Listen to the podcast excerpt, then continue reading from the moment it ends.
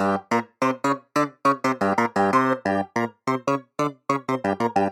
est aware. La langue bien pendue. Une émission espiègle et décalée pour tous les amoureux de la langue française. Présentée par Marielle Liberclair.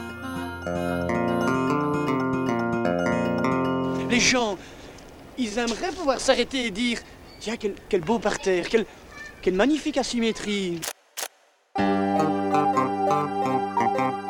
Je place tous les mots d'esprit dans ce carnet. Équivoque, saillie drôlatique, allusion piquante, jeu de mots.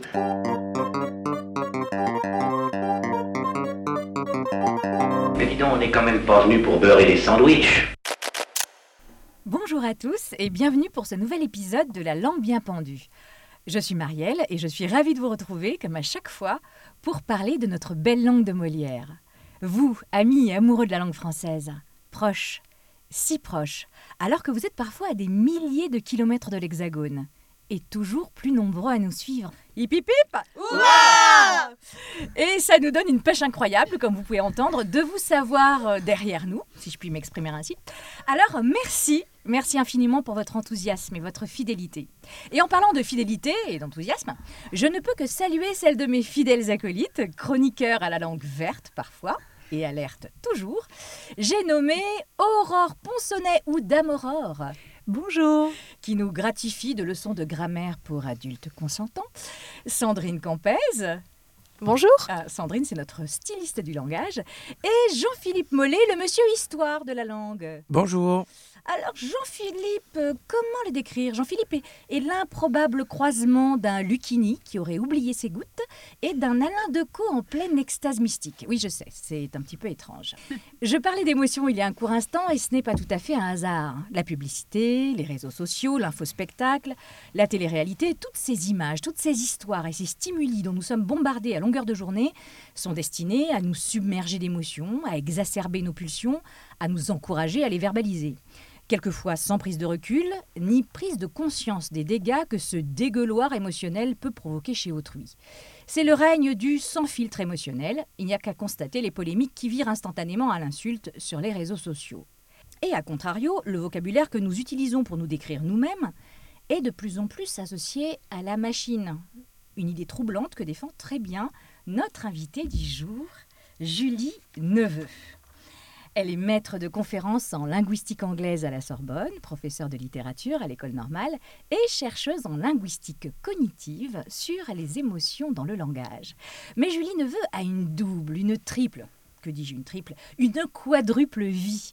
Dramaturge, elle a écrit deux pièces, La Libye-Bandine et Qui vole un œuf. Elle est aussi comédienne, blogueuse, peintre à ses heures, instrumentiste, elle joue de la flûte traversière à un très haut niveau. Bref, il semblerait qu'elle ait du mal à choisir entre toutes ses appétences et compétences. Alors bienvenue Julie. Merci beaucoup. Merci d'être avec nous cet après-midi. Merci à vous surtout de m'avoir invité.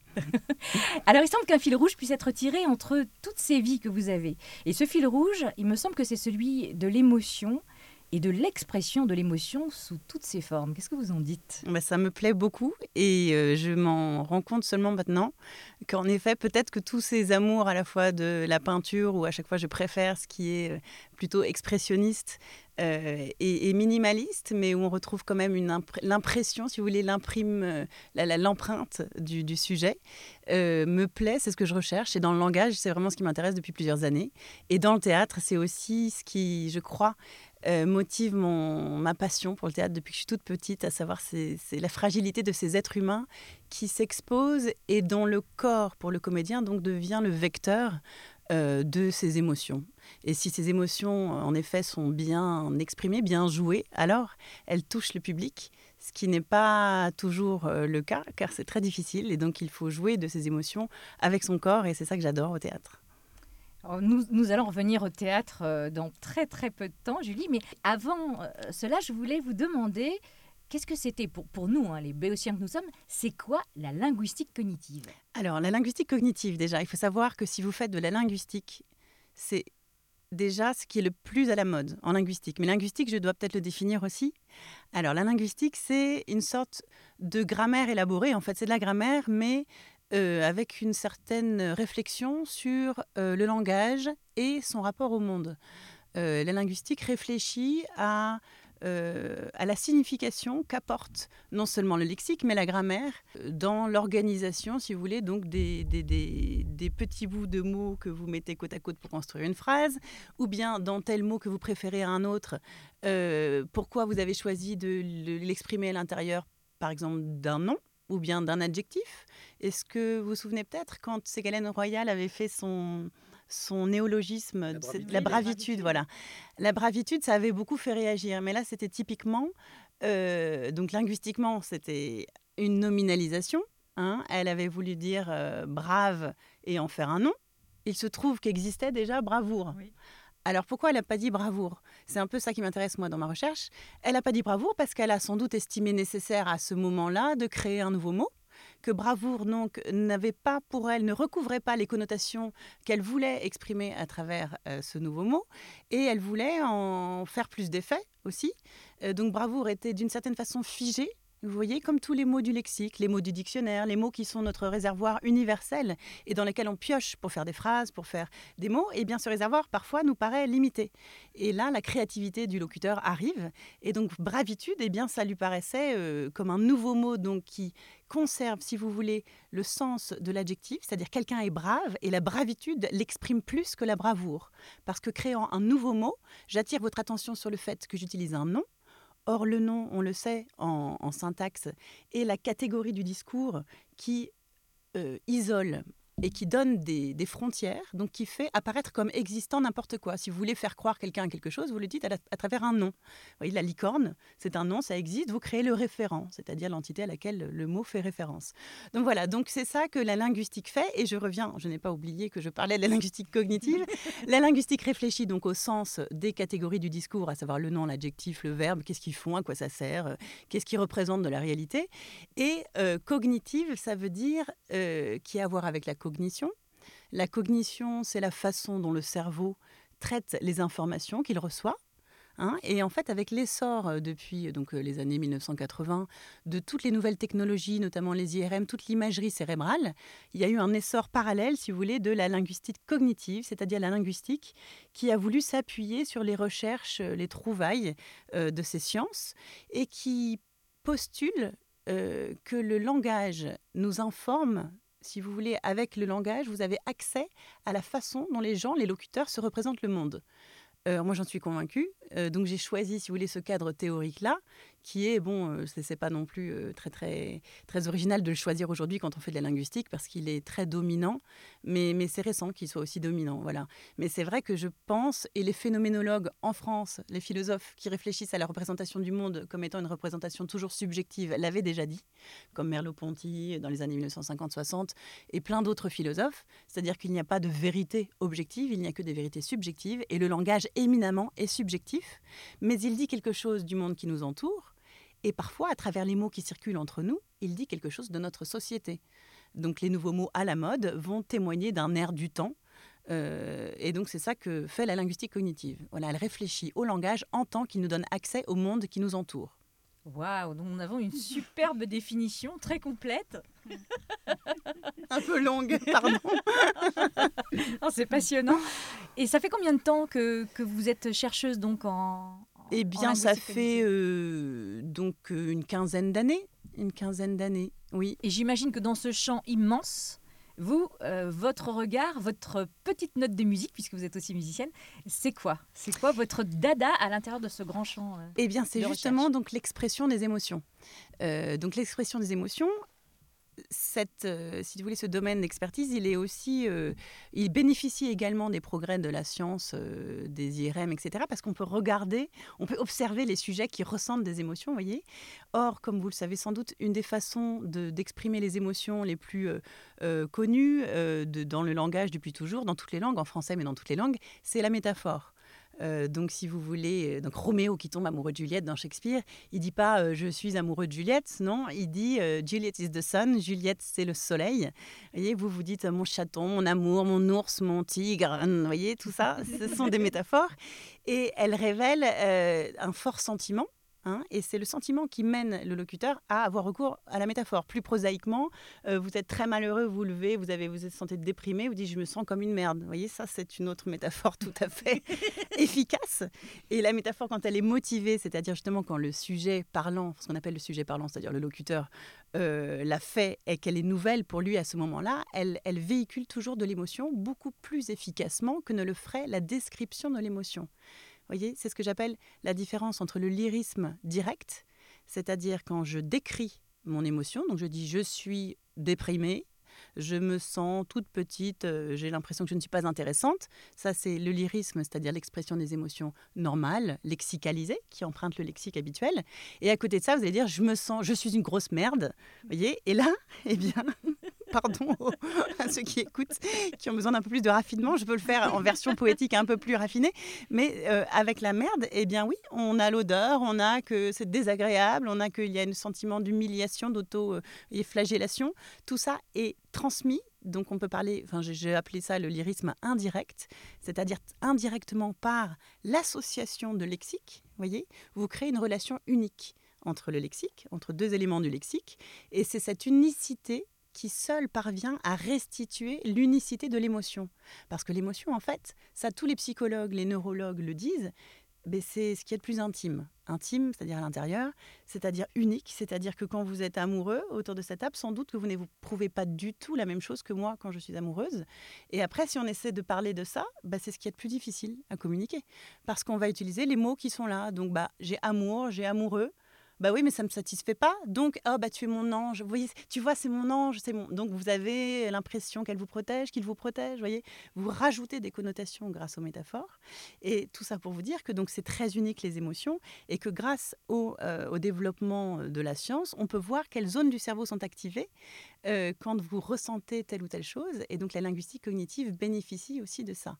Et moi, j'adore regarder ce que disent les neurologues, euh, notamment sur la définition de l'émotion.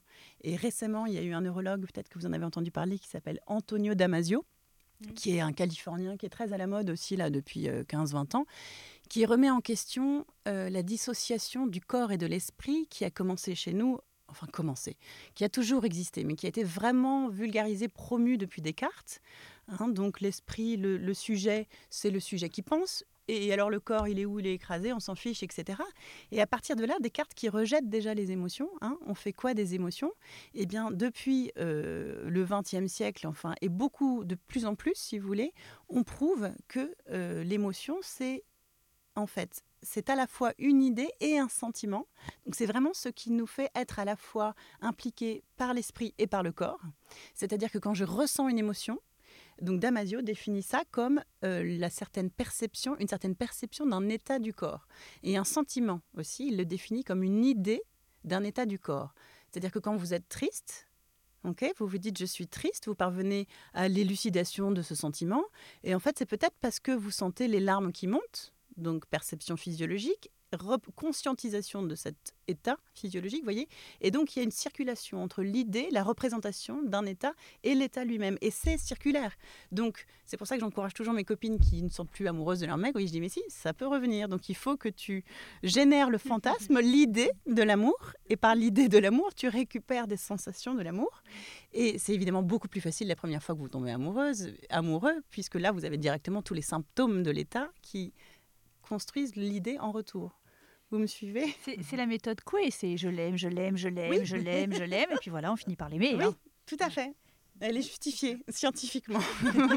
tout à fait. Ce qui me frappe, c'est le fait que finalement, euh, les, la recherche aujourd'hui, euh, grâce à l'émotion, réconcilie la tête et le corps. Tout à fait qui était euh, vraiment, enfin, mm. c'était vraiment effectivement deux choses euh, totalement séparées. D'ailleurs, euh, on, le dit, on a encore dans le vocabulaire courant l'habitude de dire ah oui non mais ça c'est un truc c'est dans la tête. comme si, comme si la mm. tête ne faisait pas mm. partie du corps. Moi, à chaque fois, ça me frappe. Je me dis, bah oui, mais les émotions, on sait qu'elles naissent dans la tête. Enfin, on dit toujours c'est le cœur, mais le cœur, c'est un muscle très important dans le corps, évidemment. Mais les émotions naissent dans le cerveau. Tout à fait. Ben, elles sont, on ne sait pas, c'est-à-dire qu'elles peuvent naître des deux côtés. Vous voyez ce que je veux dire? Le cerveau euh, c'est-à-dire qu'elles peuvent naître par les perceptions physiologiques et, et, euh, après engendrer. Vous voyez, elles s'auto-génèrent. quoi. Et euh, je voulais dire autre chose. Oui, regardez aujourd'hui, on dit de plus en plus à la radio euh, quel est votre sentiment sur cette euh, affaire, etc. Et c'est vraiment ça euh, intéressant parce que ça révèle qu'on on commence en effet à plus accorder de crédit aux émotions. Et même, j'ai l'impression, avec la, la, pratique, la révolution numérique, la troisième révolution numérique, à savoir l'arrivée des téléphones portables depuis les années 2000, euh, et la communication perpétuelle des émotions sur la toile, donc publiquement, euh, que le sentiment est devenu la réaction la première, la première réaction. Voyez euh, et donc il y a une forme peut-être de banalisation quand même du sentiment.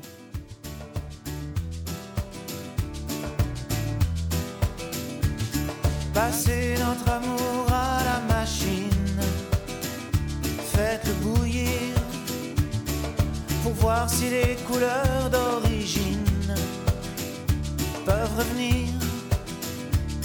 Est-ce qu'on peut avoir à l'eau de Javel des sentiments, la blancheur qu'on croyait éternelle avant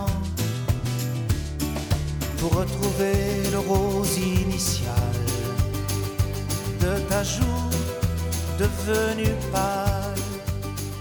Justement, parlons-en, parlons-en, parce que c'est, c'est quelque chose que je trouve, moi, qui me fait peur, en fait. Mm. Euh, peut-être que, euh, j'ai envie de dire, dans les siècles passés, euh, le- l'excès était inverse, c'est-à-dire il y avait une Hmm. forte répression. Je pense à toute l'époque victorienne. Tout à fait, ouais. On réprime énormément les émotions et euh, être quelqu'un de digne, c'est quelqu'un de flegmatique, quelqu'un qui ne montre pas ce qu'il ressent. Et aujourd'hui, et notamment avec le web 2.0, tous les forums, les réseaux sociaux, enfin tout ce qu'on voit, euh, c'est l'inverse, c'est-à-dire c'est une sorte d'envahissement de l'espace euh, à la fois physique, mental, public, euh, par les émotions des uns et des autres, mais exprimées de façon euh, avec un vocabulaire euh, souvent euh, cru, violent, qui ne tient pas compte de l'autre. Et j'aimerais avoir votre ressenti, votre sentiment sur, euh, sur ce phénomène. Euh, ça, je trouve ça toujours fascinant. C'est-à-dire que vous avez des gens qui vont liker, hein, et donc on va parler des mots euh, peut-être qui disent ces sentiments sur le net, et qui vont liker un truc que vous avez posté il y a, il y a, il y a- il y a 10 mois, vous savez plus ce que c'était, mais elle, elle pense peut-être que c'est récent. Vous voyez, on n'est pas sur les. Il y a- il y a une atemporalité en fait de ces émotions et une banalisation qui est tout simplement la conséquence première de euh, l'hyperfréquence. L'hyperfréquence, c'est-à-dire plus vous dites, c'est comme si vous disiez toute la journée j'aime, j'aime, j'aime, j'aime, j'aime, j'aime, j'aime, j'aime, j'aime, j'aime. À la fin, le, le j'aime réellement, il, il, il veut plus dire grand-chose. Alors, on a parlé beaucoup d'émotions, on a parlé beaucoup de choses de, du ressenti. Et avec Dame Aurore, aujourd'hui, on va explorer les nombres. Ah oui, parce que... Rien gra- à voir avec l'émotion. là. Rien à voir avec l'émotion, plutôt à voir avec, avec les faits, mais aussi avec euh, qu'est-ce qu'on en fait de ces nombres, comment est-ce qu'on les écrit, comment est-ce qu'on... Parfois, ils sont un petit peu tricky, on dirait en anglais, hein, ils nous jouent des tours. Oui, alors je ne parle pas anglais, donc euh, je ne... Une valse à trois temps qui s'offre encore le temps, qui s'offre encore le temps de s'offrir des détours du côté de l'amour. Comme c'est charmant, une valse à quatre temps. C'est beaucoup moins dansant, c'est beaucoup moins dansant, mais tout aussi charmant qu'une valse à trois temps, une valse à quatre temps. Vous allez tous me détester, je vais parler des nombres. Je sais, les nombres, les chiffres en France, c'est tabou. La preuve, voici un dialogue que j'ai enregistré. Euh, dis, tu gagnes combien? Mais c'est hyper intime comme question. Oh, tu sais quoi, j'ai un nouveau traitement pour les hémorroïdes. Tiens, déjà, pour commencer, connaissez-vous la différence entre un chiffre et un nombre? Ah oui. Ah oui, Bah oui, ah oui, alors? Bah, un nombre, c'est à deux, deux chiffres, ou plus. Ah. Les nombres, ça va de 1 à 9, de 0 à 9. Ah oui, alors c'est un peu plus subtil que ça. Parce que le chiffre, c'est le caractère servant à représenter les nombres. Parce que je peux dire que le nombre 8 est représenté par le chiffre 8, vous voyez Donc le nombre, je vous donne la définition courante, sinon ça devient compliqué, sert à caractériser une pluralité de choses, de personnes. J'écris le nombre 45 avec les chiffres 4 et 5. Donc le chiffre, c'est l'équivalent de la lettre, le nombre, l'équivalent du mot. Vous savez qu'il y a aussi des mots à, à une lettre. En gros, hein, bon, euh, pitié, pourvu que des scientifiques n'écoutent pas cette émission. Alors, certains ne savent pas donner les chiffres. 180 000 centimes répartis à égalité. 1 million 118 000 francs. J'ai fait une erreur dans les chiffres, c'est pas la première fois. D'autres ne savent pas les écrire. Il faut dire que c'est l'enfer. Écoutez bien. Les nombres, se divise en deux catégories. Les adjectifs numéros, ce n'est pas un gros mot, promis, et les noms communs. Les adjectifs numéros sont ceux que l'on peut utiliser seuls devant un nom, comme 2, 4, 8, 30, 50, 1000. Dans la phrase suivante, Tu m'as emprunté 4 euros il y a 10 ans, je ne l'oublierai jamais, tu m'entends? Il y a deux adjectifs numéros, 4 et 10. La règle générale, oui parce qu'il y a deux exceptions évidemment, sinon euh, c'est pas drôle. Les adjectifs numéros sont invariables. Donc les 4 amis, les 8 euros, les 30 œufs, on oublie. Les autres sont des noms. Dizaines, centaines, milliers, millions, milliards. Donc on met un S s'il y en a plusieurs. Plusieurs millions, c'est comme plusieurs bananes finalement. C'est simple. Exemple, des milliers d'écoutes avec un S à milliers. Exemple en chanson. 700 millions de Chinois. Et moi, et moi, et. En France, il y a 67,19 millions d'habitants. Millions avec un S. Il serait si simple que l'on s'arrête là. Mais non, il a fallu qu'on nous colle des exceptions. Les adjectifs 20 et 100 se distinguent. Retenez Vincent et pénible, ça rime. Ce sont des adjectifs, certes, mais ils peuvent varier. Ils prennent un S à deux conditions. D'abord, s'ils sont multipliés. 200, 300, il y a plusieurs centaines. Ou 80. Bah oui, parce que 80, c'est 4 fois 20. Ça vient de notre ancien système de numération, le système vicésimal. On comptait par 20. Et oui, donc on disait 1 20, 2 20, 3 20, 4 20. Voilà.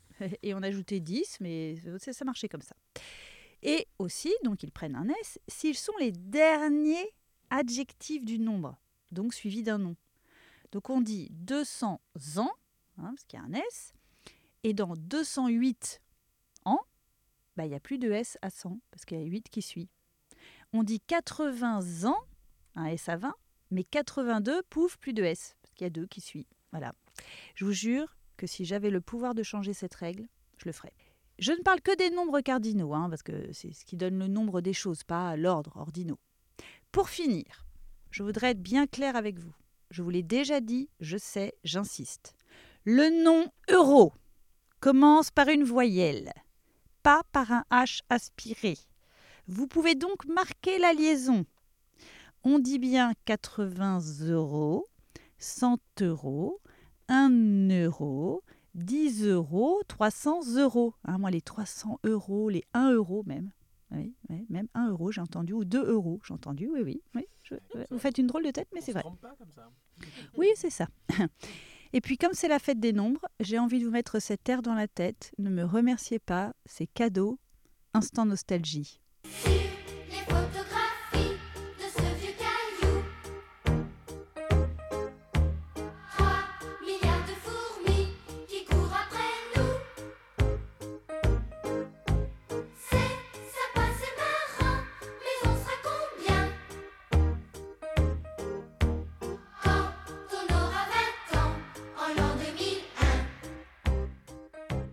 Alors, Julie Neveu, vous, aimez parler de, d'incarner la langue. Vous dites euh, que le théâtre, c'est quelque chose qui permet euh, de justement de faire de, du langage quelque chose qui rencontre la chair, le corps, le corps aussi des émotions.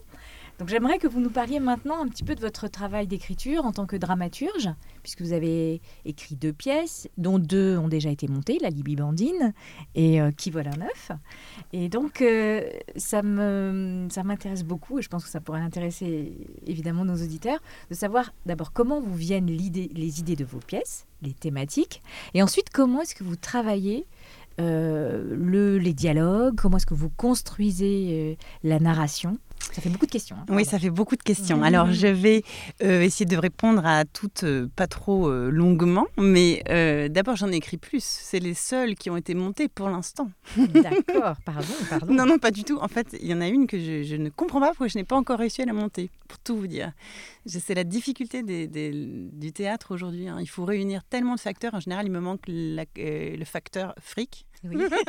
c'est un bon Et le facteur. people. Bah, les deux vont ensemble. Et les deux souvent vont ensemble, voilà.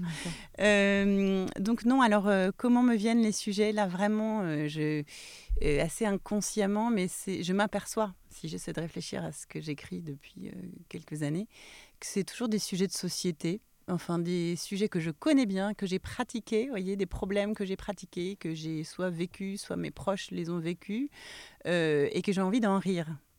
Euh, je crois que c'est ça. C'est-à-dire que j'ai passé des, des années à me frotter le cul sur les bancs du théâtre public. que j'adorais ça, c'était un Belle peu ma métaphore. formation. Belle pas? métaphore, N'est-ce oui. pas? Mm. Et On euh, visualise, là, tout de suite, on on visualise visualise. bien. Et non, et j'adore, hein, je vénère certains aspects de ce théâtre, mais j'en ai eu marre en tant que spectatrice euh, de, de- de- de m'emmerder parfois euh, pour des postures intellectuelles, je n'en pouvais plus. Et je me suis vraiment dit, zut, euh, est-ce qu'on peut pas en rire plus facilement? Est-ce que le rire... Enfin, je trouve qu'il y a vraiment un problème dans le théâtre en France entre le théâtre privé et le théâtre, public. hein.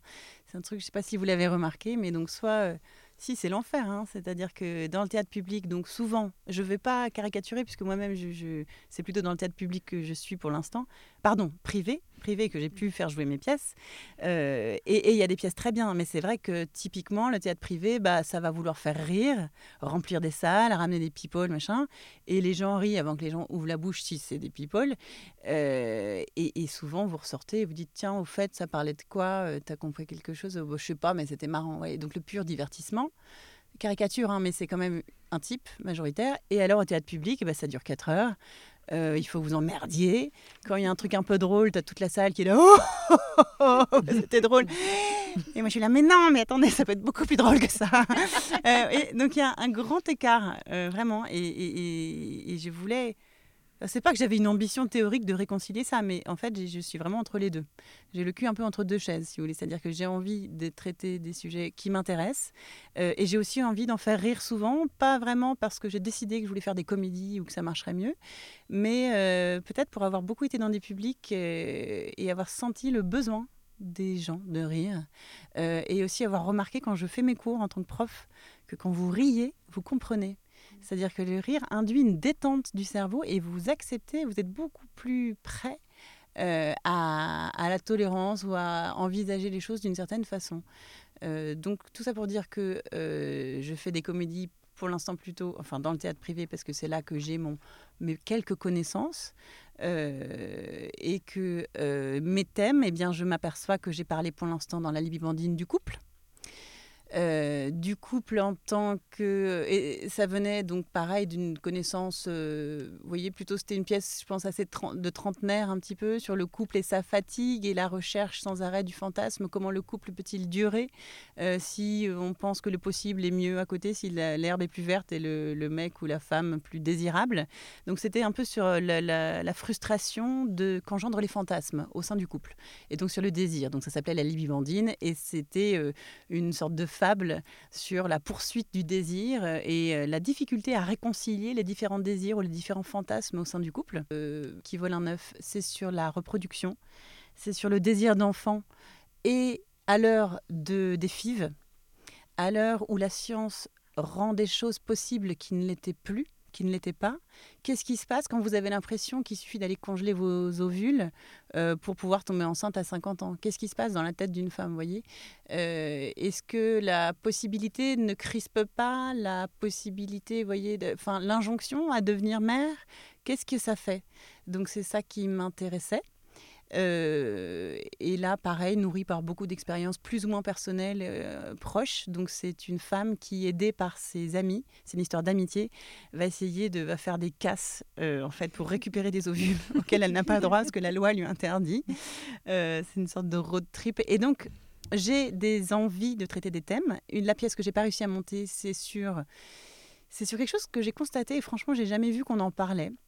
C'est sur les dérives des parents 68 arts. C'est qu'est-ce que ça fait qu'est-ce que c'est un parent 68 art Qu'est-ce que ça fait de devenir parent quand tu as été 68 art et qu'au fond, tu trouves que le, vrai valeur, c'est la liberté, que les limites, c'est sclérosant, etc. Bon, ben moi, j'ai des amis qui ont pâti de ça, vous voyez, de parents 68 art. Et pâti, c'est un euphémisme. C'est-à-dire, j'ai des gens qui ont été complètement déstructurés parce qu'ils ont vu leurs parents faire défiler les partenaires ou s'immiscer complètement dans leur intimité. Donc, je réfléchis toujours un peu sur l'intimité, vous voyez, et le, privé, le public, un peu dans le langage aussi, mais vous voyez, dans, le, dans mes thèmes. Et, euh, et donc, ça s'appelle Le déclic, cette pièce-là. Et euh, vous avez un fils qui souffre d'une mère intrusive. Euh, et qui essaie de vivre d'avoir une vie euh, de couple et de, de présenter en fait sa nouvelle. Enfin, il vient avec sa compagne, il dit j'ai une annonce à faire et donc la mère devient folle à l'avance et se dit c'est pas possible, il va nous annoncer qu'il se marie. Et mais je peux pas vous en dire plus, bien sûr, spoiler. ça se passe autrement, mais c'est une satire encore de, de c'est ça, de, de, de, je vous dis d'un schéma 68 arts à l'épreuve. Qu'est-ce que c'est de devenir parent, d'avoir des responsabilités quand on veut pas les prendre et quand, quand c'est contre une idéologie? Voilà, donc je crois que j'aime faire des thèmes de société et les traiter de façon très moderne. Euh, et une fois, et les personnages me viennent, franchement là je vais faire, c'est peut-être caricatural sur l'écriture, mais ça me vient par le biais, ça devient de plus en plus précis et après les personnages m'habitent. C'est-à-dire que je, je, vous vois sourire.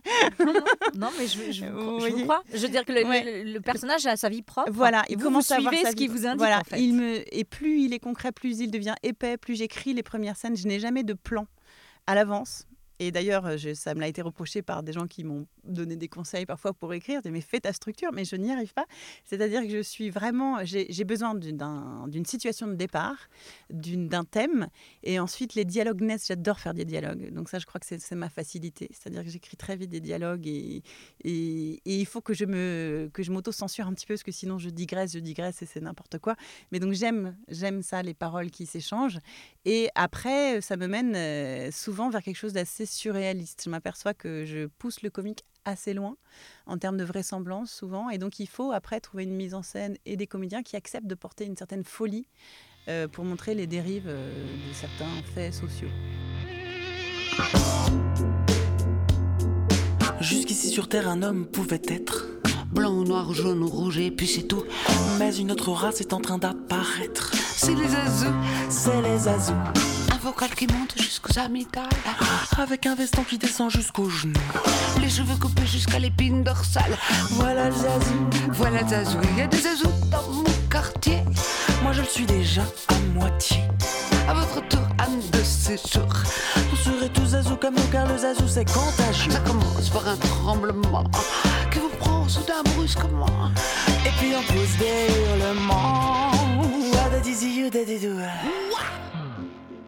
Il me semble que le sous-titre euh, de Qui vole un œuf, c'est L'amour in vitro, c'est ça? Oui, ça me fait très plaisir que vous le disiez parce que, en fait, je dois avouer la vérité sur ce sous-titre. C'est que, euh, donc, le titre original, c'était Le prix de la vie que j'avais, voyez, mais j'en étais jamais très contente. Je savais qu'il faudrait que j'en trouve un mieux. Et c'est bizarre le rapport au mot, hein, à l'écriture. C'est-à-dire tout le temps où la pièce, on a décidé que la pièce serait montée, on m'a dit, voilà, il y a une production, il y a un théâtre, etc. Euh, m'a dit bon, il va falloir changer de titre, il n'est pas très drôle. J'étais complètement d'accord qu'il n'était pas très drôle et il m'allait pas non plus. Mais on n'a pas trouvé. On n'a pas trouvé, c'est le producteur qui a dit bah, qui vole un œuf. J'étais, je dois le dire, moyennement heureuse. Et puis j'ai été convaincue. Et puis faute de mieux, j'étais d'accord que j'avais rien proposé de mieux. J'en avais 100 milliards hein, que j'avais proposé, mais je les trouvais pas mieux en effet que qui vole un œuf. Euh, donc j'ai décliné qui vole un œuf pour le rendre plus justifié dans le cours de la pièce. Et le jour de la première, hein, le jour de la première, je vois ma pièce pour la première fois, mes comédiens, et je me dis, mais c'était l'amour in vitro. C'était l'amour in vitro. Donc depuis, je me l'appelle l'amour in vitro. Euh... Comme une sorte de deuxième prénom qu'on donnerait à un enfant. Oui, et les hein. comédiens étaient d'accord. Ils me dit mais oui, oh mais il y avait déjà l'affiche dans tous les dans tous les métros parisiens. Et puis ça ça marchait, ça faisait et peut-être ça aurait été moins commercialement euh, efficace, je sais pas. Euh, mais l'amour in vitro, c'est ça que je voulais traiter en fait.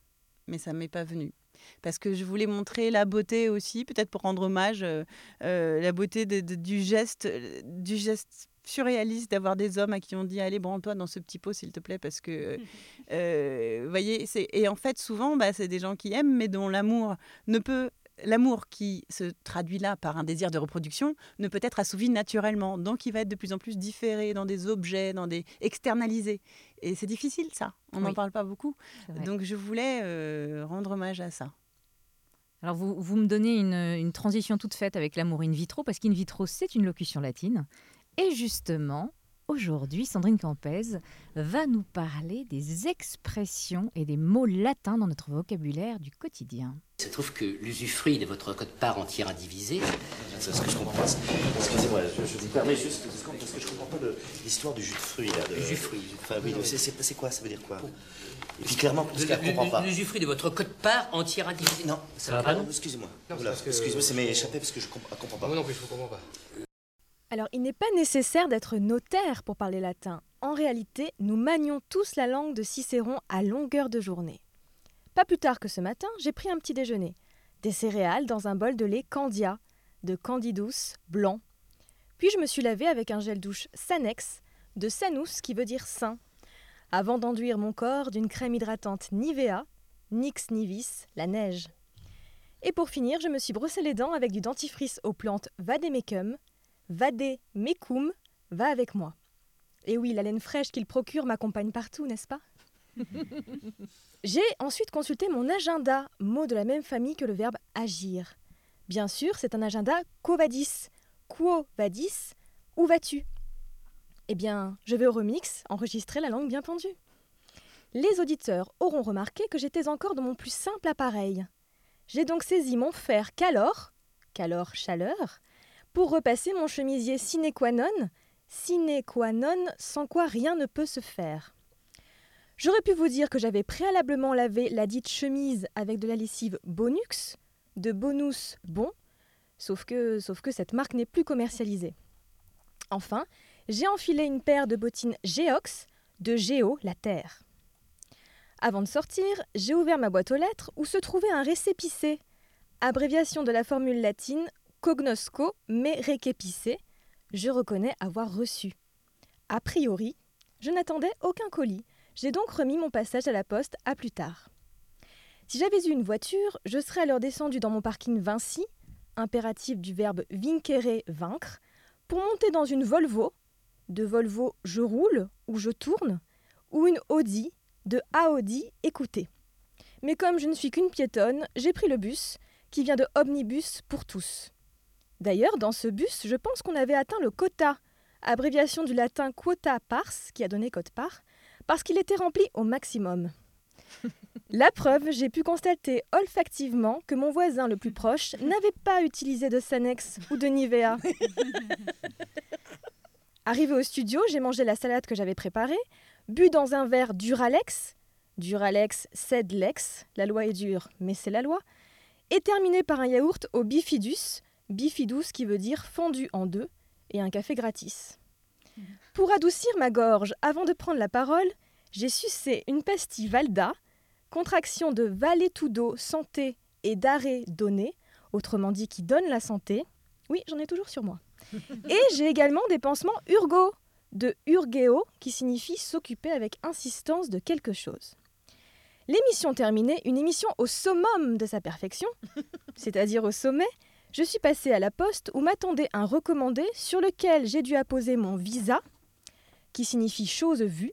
Bon, je ne vous dirai pas quelle était la nature de cet ultimatum, du latin ultimatum concilium, la dernière décision. Oula, ça fait peur. De retour chez moi, j'ai décidé d'aller courir, chaussée de mes baskets ASICS, acronyme de Anima Sana in Corpore Sano, un esprit sain dans un corps sain. Alors après, j'ai hésité. J'ai hésité entre lire le dernier livre paru chez Folio, de Folium la feuille, ou de voir une vidéo. Sauf que voir une vidéo, c'est redondant puisque le latin vidéo veut déjà dire je vois. Alors j'ai voulu regarder une série que j'avais ratée à l'époque et qui s'appelle Dexter. Dexter qui veut dire droit et qui a donné dextérité. D'ailleurs, quel est le contraire de dexter, c'est-à-dire la gauche en latin? Sinistre. Sinistère, exactement, qui, qui a donné sinistre. Mais j'ai changé d'avis. J'ai opté pour un film, un classique, à choisir entre Matrix, la matrice qui vient de mater, la mère, Gladiator, qui désigne celui qui combat avec le gladius, le glaive, Invictus, un vaincu, Terminator, celui qui termine. J'ai même hésité avec Ghost, juste pour entendre la plus belle réponse à un je t'aime. Idem. Idem. Finalement, je me suis rabattue sur une valeur sûre, Hibernatus, dont le titre dérive du latin hibernum, hiver. Et même si l'hiver est derrière nous, enfin en théorie. Mes voisins ont une forte libido, on en parlait tout à l'heure, ces temps-ci. Libido, nom latin signifiant désir, envie. Écartons d'emblée tout quiproquo, quid pro quod, prendre une chose pour une autre. Durex et Manix ne sont pas des marques latines. Durex est la soudure des premières lettres de trois noms anglais Durability, Reliability, Excellence. Et Manix a été créé en référence à la série américaine Manix, avec deux N. Toujours est-il que j'ai inséré dans mes oreilles deux boules quies, de quies quietis, le repos, le calme, qui a donné quiétude et tranquillité. Oh, merci, merci Sandrine Campez. Nous parlons latin en fait. Eh bien oui, tout à fait. Et puis là, je, je entends qu'il y avait beaucoup de marques, donc c'est aussi que les marketeurs savent bien que le latin fait chic. Mais oui, mais oui, mais oui. Et puis, euh, j'imagine en, en plus que le- la langue latine, elle est un peu dans notre inconscient collectif, inconscient culturel, inconscient collectif, et qu'il y a une familiarité, même si on ne sait pas forcément euh, le- la racine du mot, ça nous paraît, euh, ça nous paraît proche, ça nous paraît compréhensible, ça nous paraît, on peut le mémoriser facilement. J'imagine. Oui, peut-être, peut-être. Et c'est peut-être aussi ça qui fait que les langues qui ont la même origine, le- le- l'anglais partage beaucoup d'origine latine avec le français. Donc parfois on reconnaît des mots, c'est un plaisir aussi de la reconnaissance. On vient du même euh, endroit, quoi. oui, c'est ça.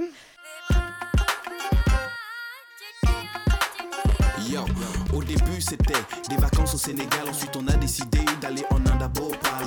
Tu vois la route avec nos sacs à dos, mais quand on a vu l'indienne, on a dit quel cadeau. Excellent, elle peut faire sauter les serpents, comme elle peut faire galoper les éléphants de Ceylan. Et quand elle marche, tout le monde la kiffe, même les chiens se retournent, qu'ils soient trompés ou pif. Yep, chérie, tu connais du chéri, elle me dit je viens d'ici, donc arrête tes supercheries. C'est étrange, elle a le karma d'un ange. L'ange, je lui dire que 700. Mais je dois faire la file indienne, alors pour moi c'est vexant. Appelle la diva, Shiva, parce qu'elle a plein de bras. Rouge sur le front, je te parle pas du karma.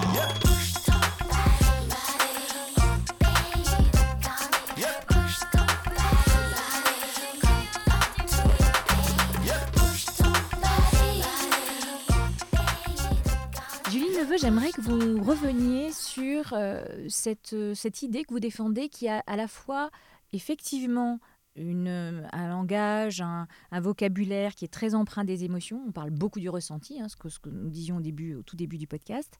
Et qu'en même temps, euh, il y a de façon paradoxale aussi un- une sémantique qui, qui nous rapproche un peu de l'homme-machine. Alors, qu'est-ce que, vous entendez par là? Mais en fait, c'est que je suis en train de réfléchir pour un projet de livre aux nouveaux mots, aux mots euh, qui émergent et qui sont de plus en plus étudiés. Alors, je dis nouveaux, euh, c'est-à-dire qu'ils existaient peut-être, mais ils deviennent utilisés à une fréquence vraiment visible. Donc, les mots dans l'air du temps. Euh, et je me suis rendu compte euh, de quelque chose qui n'est pas surprenant en fait, mais ces mots-là. Donc il y a connecter, augmenter, euh, il y a le bug, il y a les métaphores. Les métaphores, vous savez, ça nous dit beaucoup. hein. Donc j'en parlais tout à l'heure, mais ça dit beaucoup sur un état, un, un, moment du temps, un moment de la société, parce que souvent la métaphore, vous la faites grâce à vous utilisez pardon, un domaine que vous connaissez très bien dans votre métaphore. Donc, par exemple, prenons le mot bug. Ok Est-ce que vous l'utilisez, vous, genre je bug, oh là là, j'ai bugué, j'ai pas compris, etc. Ça, c'est un mot qui s'utilise dans ce sens-là depuis peu longtemps, euh, une dizaine d'années, je dirais.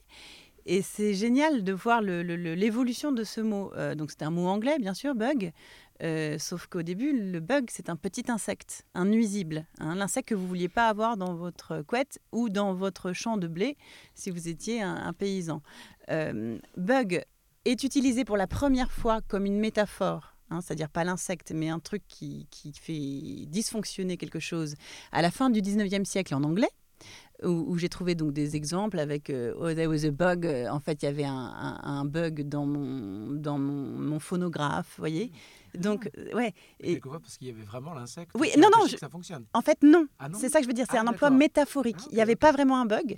C'est la première fois que je euh, qu'on utilise, c'est-à-dire euh, le mot pour dire. euh, on imagine qu'un insecte s'est glissé là, mais on sait bien qu'il n'y en a pas.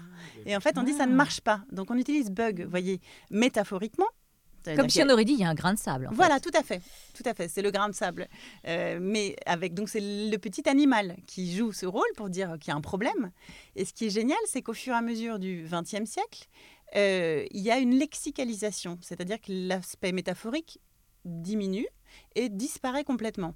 Et vous allez avoir en 1950 à peu près des occurrences de bugs en français et en anglais qui signifient tout simplement problème informatique, problème dans la machine.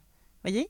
Et ce que je trouve génial, c'est qu'aujourd'hui, vous entendez Donc on a eu bug dans les années 1950, 60, 80 qui voulait simplement dire en n'entendant plus qu'il y avait d'insectes, donc il y a une banalisation, il n'y a plus de métaphore. Sauf que maintenant, c'est une nouvelle métaphore, mais de l'homme. Il dit je comprends pas, il dit je bug, j'ai bugué. C'est-à-dire que c'est maintenant la métaphore qui utilise le domaine informatique. Voyez? Et donc il y a beaucoup de mots comme ça dont je suis en train de m'apercevoir, c'est vraiment un travail en cours, qu'ils sont euh, récurrents et qu'ils montrent que nous nous pensons, que l'homme se pense comme une machine. Donc il y a euh, buggé, il y a connecté, bien sûr.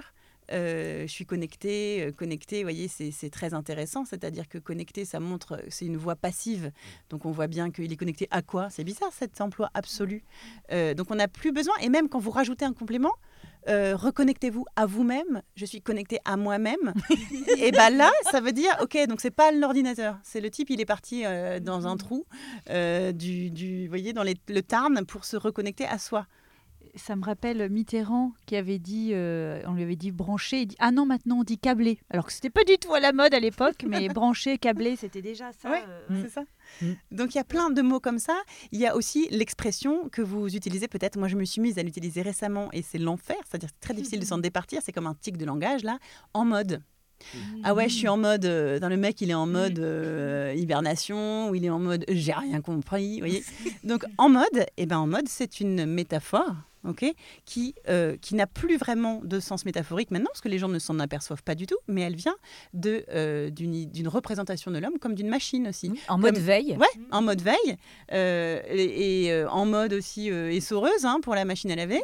Donc c'est vraiment, vous voyez, ce que révèle en mode, même si on l'entend plus, Hein, ça révèle quand même qu'on s'en conçoit comme des machines, une machine dont il suffit d'appuyer sur un bouton pour qu'elle passe d'un état émotionnel à un autre. Donc c'est vraiment l'avènement de l'homme zapping. Vous voyez, l'homme qui zappe son état, hop, je clique, euh, je suis en mode drague. Donc ça veut dire que tout mon être est totalement dévolu à cette fonctionnalité-là. C'est ça que dit en mode. Euh, donc je trouve ça assez inquiétant, marrant, mais inquiétant quand même. Jusqu'à être HS. Jusqu'à être HS ou au BDR. ou au bout de sa vie. BDR, non, vous ne connaissez pas BDR, bout du rouleau. Bout, du rouleau. bout de sa vie, je connaissais, mais BDR, je ne connaissais eh pas. D'accord. Ça, c'est génial par rapport au sentiment aussi. Au bout de sa vie, où euh, je suis complètement mort, vous savez, ils disent. Euh, euh, moi aussi, je le dis, je suis mort, je suis même dead. Mais là, c'est qu'il n'y a plus du tout la mort. C'est que, comme, comme notion sémantique qui est véhiculée, il y a juste la notion de fin d'un processus. Oui, et bout du rouleau, c'est pareil, quoi. Donc on décline la, la batterie aussi. Oui, la batterie aussi, plus de batterie, Et être en panne, tiens. En panne, sexualité. Sexualité. ça fait longtemps qu'on dit ça. Et la métaphore du logiciel aussi. Oh, son logiciel, faut changer de logiciel. En politique, c'est tout le temps ça.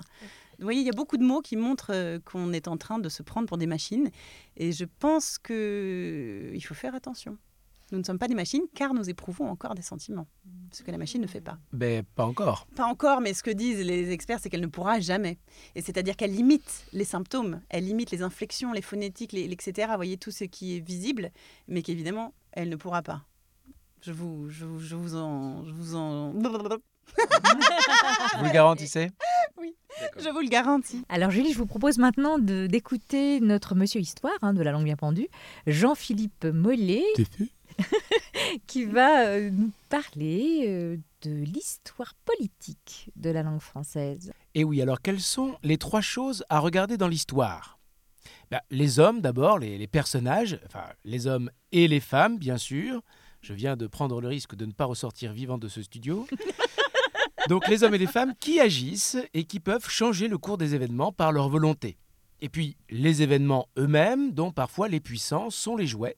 Et le temps long, c'est-à-dire des processus dont les contemporains ne prennent pas toujours la mesure, le temps de leur humaine vie. Donc le temps long, bah, c'est à ça qu'on va s'intéresser aujourd'hui, car euh, tel Paris, qui ne s'est pas fait en un jour, la langue française ne s'est pas imposée à la France en un an.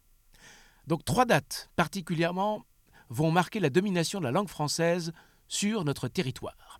842, 1539, 1635. 842, les serments de Strasbourg.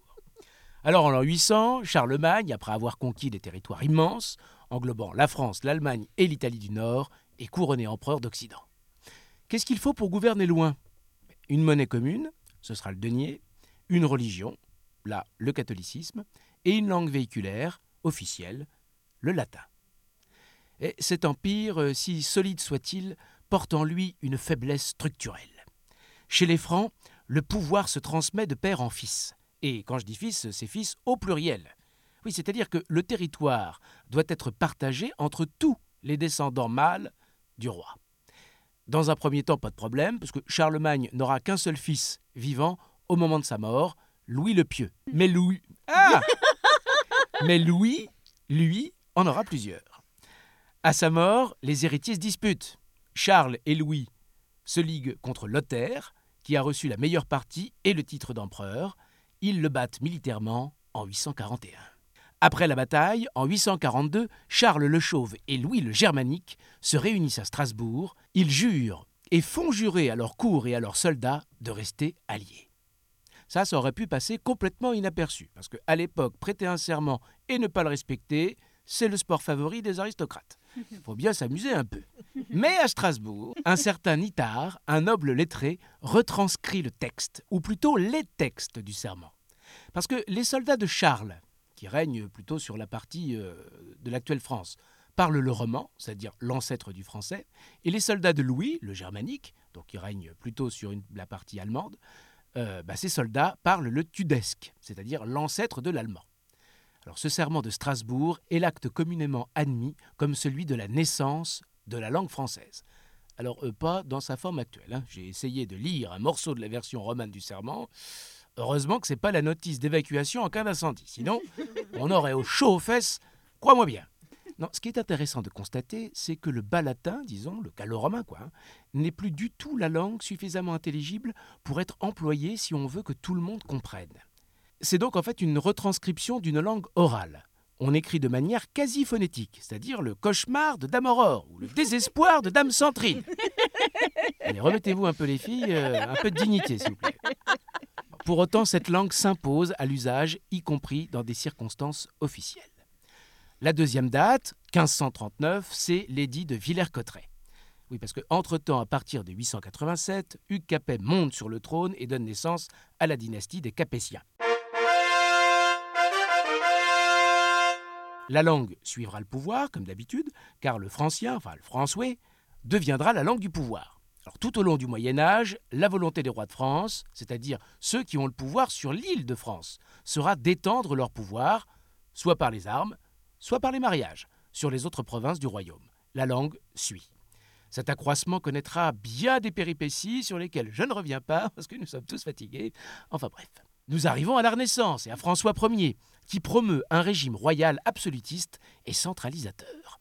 Le domaine royal s'est considérablement agrandi, l'administration royale s'est affermie et étendue. La langue française devient un outil de domination absolutiste contre le pouvoir des aristocrates et un outil d'unité. En 1539, l'édit de Villers-Cotterêts dispose que tous les actes juridiques, et seulement eux, seront désormais écrits en langage maternel français et non autrement. La langue française devient la langue officielle. Attention, hein, officielle et pas unique. Ça, ce sera plus tard à partir de la Révolution. Curieusement, les résistances ne viennent pas tellement des provinces, où les langues et patois locaux sont encore en usage, mais de l'Église et de l'université, et notamment la Sorbonne, une institution plutôt réac à l'époque. Car l'édit de Villers-Cotterêts n'est pas un coup de boutoir contre les langues régionales, mais contre le latin.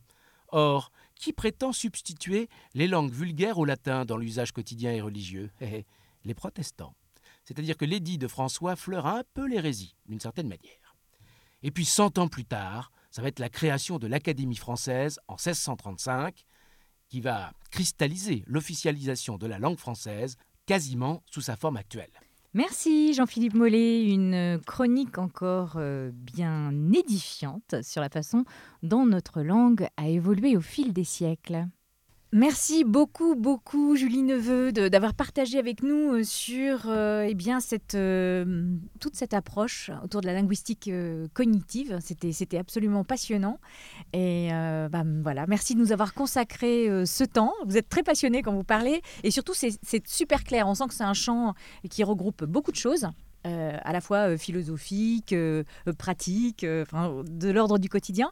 Mais vous avez rendu ça vraiment limpide. Donc merci, merci encore. C'est moi qui vous remercie de m'avoir invité et merci à vous tous. C'était très agréable et très intéressant. Merci. Donc nous vous retrouvons le mois prochain pour un nouvel épisode de, de La langue bien pendue. N'hésitez pas, si vous aimez le programme, à nous mettre 5 étoiles sur iTunes et à nous rejoindre sur notre page Facebook La langue bien pendue. À très bientôt. C'était La langue bien pendue. Une émission Remix Radio de et avec Aurore Ponsonnet, Sandrine Campez, Jean-Philippe Mollet et Marielle Liberclair. À la régie, Betsabé Gabet. Générique original, Bruno Chantopie.